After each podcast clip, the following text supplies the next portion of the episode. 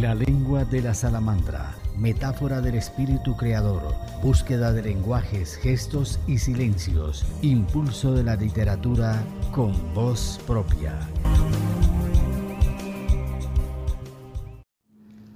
Nuestro invitado de hoy es el poeta y pintor Rafael Jaime Arón Gallón.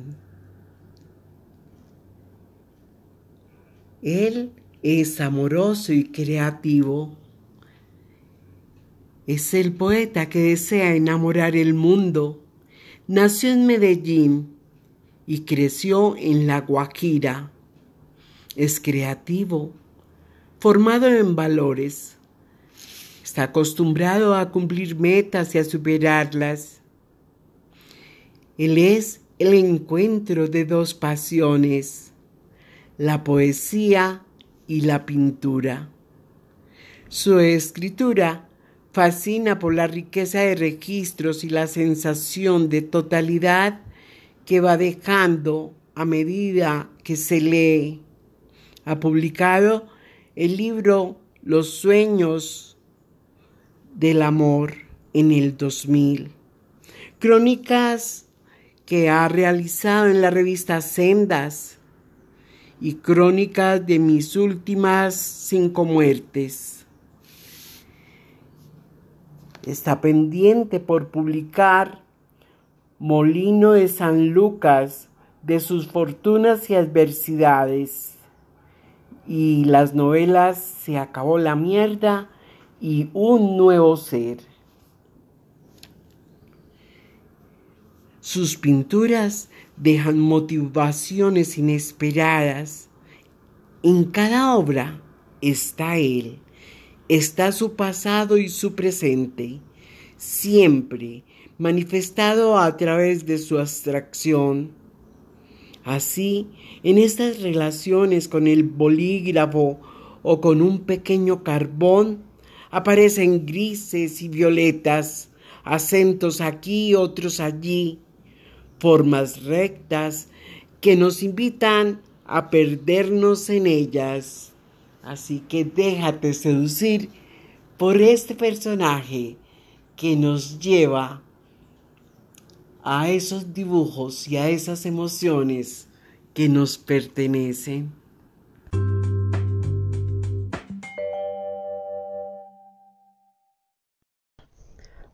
Buenas tardes, buenas noches, buenos días. Saludos fraternales a todos los oyentes. Querida Ángela, muchas gracias por esta invitación a tu programa que tiene un alcance tan grande como la lengua de la salamandra. Te felicito por tan bello trabajo y te deseo un porvenir venturoso. Te acompaño en la belleza, la creación y el gozo de encender la dicha a través de la palabra, en esta bella metáfora del Espíritu Creador. Soy Rafael Jaime Arón Gallón, escritor y pintor, un hombre soñador, sobreviviente de manera literal a muchas batallas. Nací en Medellín un 18 de mayo, pero me crié o crecí en La Guajira, mi patria chica a la que tanto quiero y por la que hago ingentes esfuerzos por mostrar, sobre todo a mis coterráneos y a todo el mundo en general, todas sus potencialidades, su belleza, su diversidad, ingenio.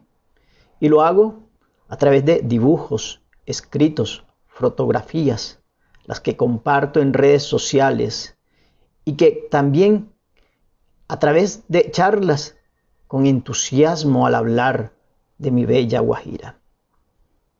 Publiqué mi primer libro en el año 2001, Entre los sueños, el amor, poemas y plumillas. Libro en el que dejé plasmados mis dos grandes aficiones, la escritura y el dibujo. Es un libro que me representa. En su carátula, pintado, dos flamencos unidos por el amor, que hacen de cabecera de un ser rodeado de una larga cabellera de agua que se encuentra en gestación de un nuevo ser, un feto acompañado de la luna, su romance e ilusión. Y, y en su centro, en el centro del dibujo, dos rostros de colores diferentes, uno de tez más clara y labios finos, otro mestizo, de tez entre amarilla y luego más oscura, de labios más gruesos. Los dos miran al horizonte, al mar, y en él un sol naciente que ilumina, que muestra un camino, un destino, el de nuestra raza, conformada por polifonía de armonías, amalgama, amalgamas perfectas que nos llenan de alegría, que fecundaron nuestro folclor, que recorre hoy el mundo con cánticos de amor y de alegría. Soy el poeta que desea enamorar el mundo con cánticos y conocimientos de los abuelos que nos regalaban con sabiduría ancestral y popular consejos, cantos, tradiciones y leyendas. Por estas fechas tengo un año de estar viviendo en la ciudad de Medellín con mi familia materna, un lugar ideal para escuchar las aves, para disfrutar de su clima perfecto y de tener un espacio para añorar la patria chica de la cual sigo escribiendo. Con muchas fuerzas hoy estoy buscando los medios necesarios para poner en boca de todos mis compatriotas mi patria chica, la cual, por un trágico azar del destino, ha sido olvidada. Por ello, me dediqué a buscar los medios y creé una VAQui, una VAQui por el poeta, una estrategia de financiamiento colectivo para que entre muchos demos a luz a el libro El molino de San Lucas de sus fortunas y adversidades, donde uno de sus protagonistas, el silencio, habla con propiedad al principio de cada uno de sus 23 capítulos, sosteniendo un diálogo constante con el olvido, en el que la historia, el centralismo y sus mismos habitantes mantienen a estos pequeños poblados que son ejemplo y referente de la mayoría de los pueblos colombianos. Ese soy yo, el poeta, el de una vaqui para el poeta.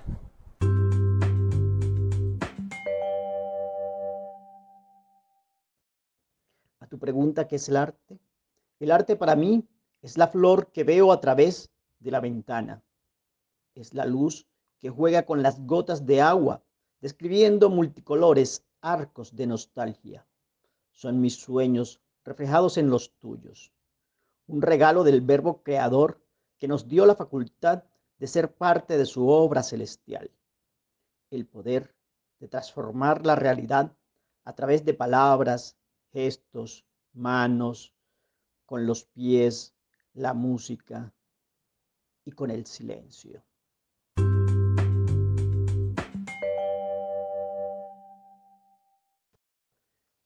Dibujar es un placer, es contemplar cómo las formas a través de la línea circunscriben el espacio entre mi tristeza y la tuya. Dibujar es conectarme con el universo, es extrapolar los sentimientos de otros, del mundo, en un pedazo de papel tan frágil, tan blanco, con un pedazo de carbón o con un pequeño bolígrafo que no se imaginó que nació para ser con Él y el universo uno solo. Para mí, pintar es poesía.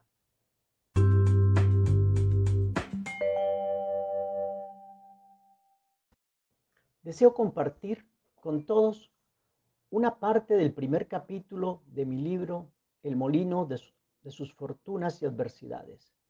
El capítulo tiene en su nombre unos grafemas invisibles que representan el silencio y un diálogo abierto con el mismo silencio que habla por un tiempo. Y luego viene mi intervención después del silencio con estas palabras que dicen, entre mutismos y silencios literarios, recuerdo momentos vividos en este hermoso lugar de La Guajira, cuyo nombre es el Molino, tierra fértil, gloriosa y olvidada, así como se olvidó el silencio en las ciudades agitadas. Pueblo chico, pletórico de encanto, mito, tradiciones ancestrales y leyendas, de sabor festivo a papayeras, acordeoneros, cajas, guacharacas y bandas de instrumentos de viento, con arraigadas tradiciones religiosas de un gran sincretismo, con riquezas incalculables, donde nacen historias venturosas que fluyen con fuerza torrencial, tal como los manantiales que nacen en la sierra con sus aguas que presurosas bajan hasta la llanura, convertidos en ríos que calman la sed de los cultivos y las granjas. De la misma manera, este caudal de vivencias hace parte de las musas que inspiran a los molineros. El talento está injertado en el ADN de cada hijo que parió para bien esta tierra. Es un don que corre por todo su torrente sanguíneo que inicia desde el vientre materno y no para de crecer. Solo hay que ver cómo le cantan, pinten, pintan y escriben a su manantial de aguas cristalinas, a sus bellas mujeres, a los cerros que enmarcan sus planicies y a sus calles limpias, pequeñitas, adornadas con flores multicolores y trinitarias, inspiraciones que traslucen la vida, el amor y la paz que se respira desde el ramal y continúa como una singular experiencia en el recorrido por sus calles llenas de anécdotas envolventes. Es sin duda un molino sigiloso y sin aspas, que genera hálitos de vida, cuna de grandes acordeonistas, compositores y poetas, como el juglar Francisco Irenio Chico Bolaños Marchal, padre de los aires, padre de los cuatro aires del vallenato, paseo, merengue y puya, gran maestro en la interpretación del acordeón, compositor destacado, que, por un azar del destino, no se le reconoce su importancia en el escenario del folclore colombiano, y su nombre, mas no su gran legado, tiende al olvido. Él, con una filosofía popular, creó y dejó de herencia musical al planeta, junto con Escalona, Emiliano, Moralito y Leandro Díaz, las más bellas letras llenas de amor, ternura, alegría, sentimientos, vivencias y desengaños. Composiciones pioneras en el folclor vallenato, como el Paseo Catalina Daza, donde el pobre Bolañito se quedó llorando por su amada, empero mostró el camino a seguir en el vallenato, al diferenciar el paseo del son, interpretar de manera magistral este instrumento traído de Alemania, con su mágico fuelle que alegra el espíritu y arruga el sentimiento.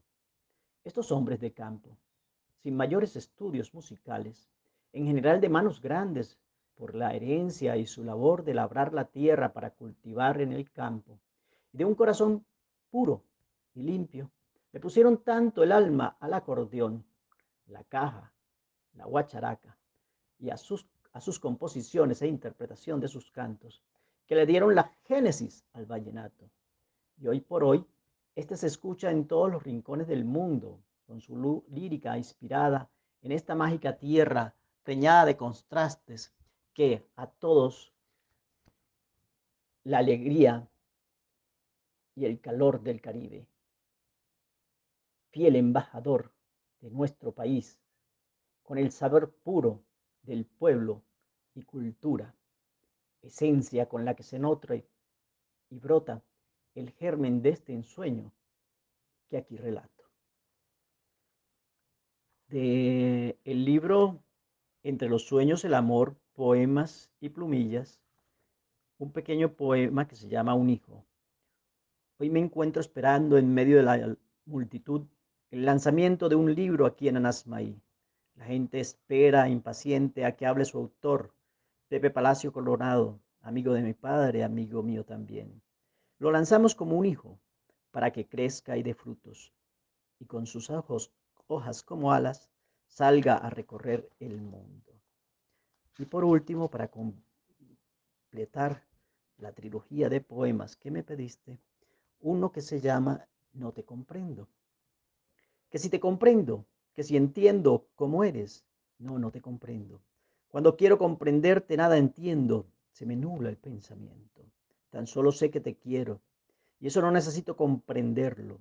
Fluye de mi ser, brota como un manantial, nace como la poesía, es algo natural, como una sonrisa, como un sueño.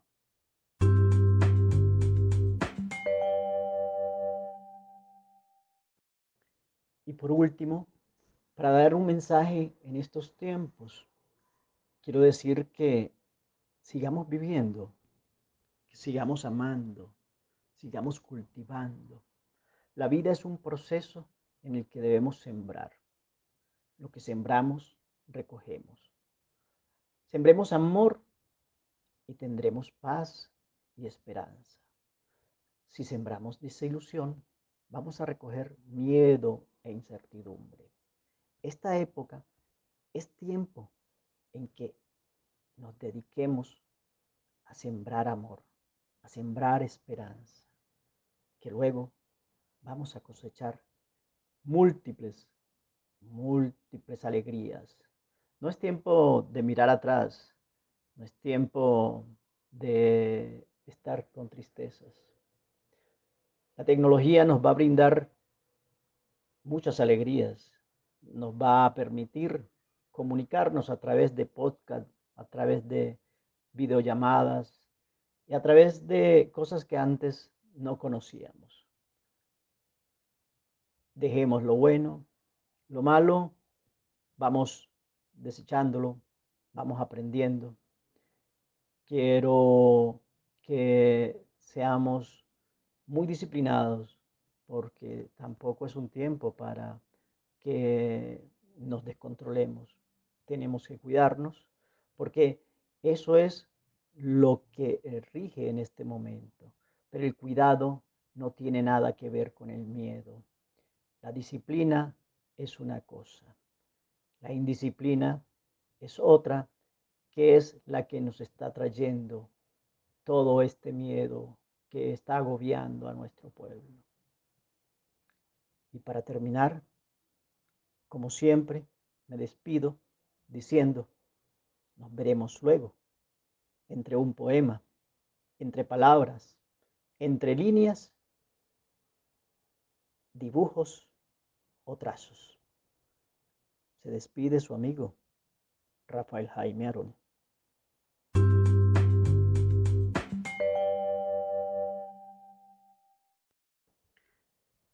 La poesía llega a mí como una iluminación. Viene de mundos oníricos, viene del más allá. Es un sentimiento que llega pleno con la cadencia, con la armonía. Eh, es verdad que me inspiró con lo cotidiano, con el lanzamiento de un libro, con el pasar del tiempo. Son muchas cosas eh, y sencillas a veces las que me inspiran, pero generalmente eh, la poesía la siento como algo espiritual. Es algo mágico, delicioso, que disfruto.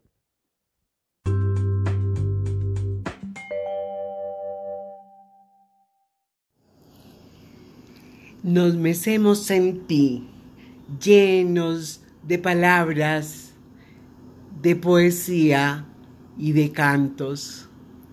Es la lengua de la salamandra. Espera el próximo capítulo. Si quieres nos escribes a penagosangelal.gmail.com La lengua de la salamandra metáfora del espíritu creador,